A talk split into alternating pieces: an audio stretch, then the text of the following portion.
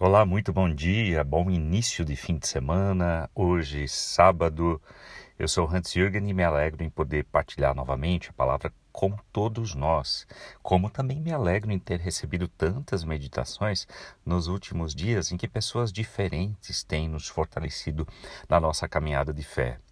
Arrependimento é o primeiro passo para quem deseja misericórdia.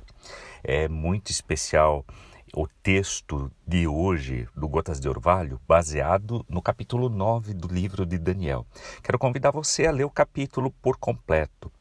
Capítulo esse que mostra qual foi a atitude do povo, as consequências a essa altura, a partir do próprio profeta Jeremias.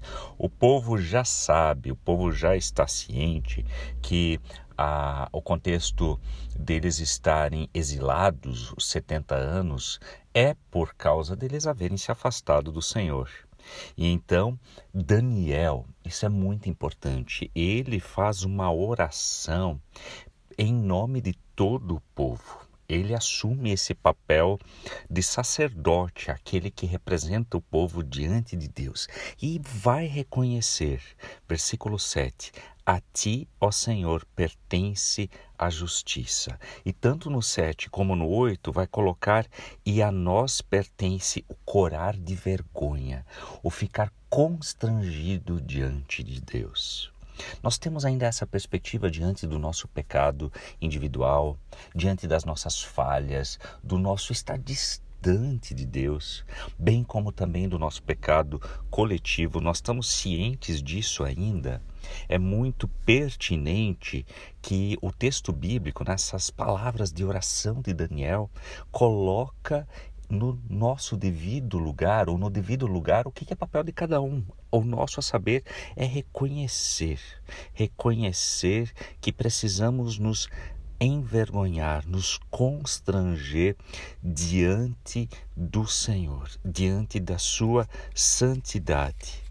E, no entanto, ao mesmo tempo em que a Deus pertence a justiça e por isso eles estavam no exílio, estavam longe da sua terra, o próprio Daniel, o autor da oração, vive também essas consequências. Ao mesmo tempo, reconhece-se: a ti, Senhor, pertence a misericórdia e o perdão.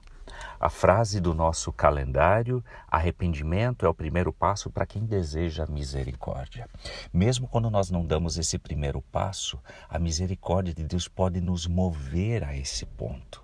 A misericórdia é a causa de ainda existirmos, apesar da nossa imperfeição, apesar de nós tropeçarmos tantas vezes. Ah, mas essa misericórdia também nos leva ao arrependimento e a constatarmos novamente também como povo de Deus. Isso é o que deve acontecer também no momento público de culto, de reconhecermos nós temos errado e nós dependemos adiante, Senhor, da tua misericórdia.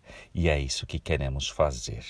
Eu desejo a você um final de semana bem consciente na presença desse Deus que é aquele a quem cabe a justiça, mas o Deus que vem a nós em misericórdia e em perdão. É que você reconheça o quanto depende disto. Amém? Um abençoado final de semana a você e aos seus.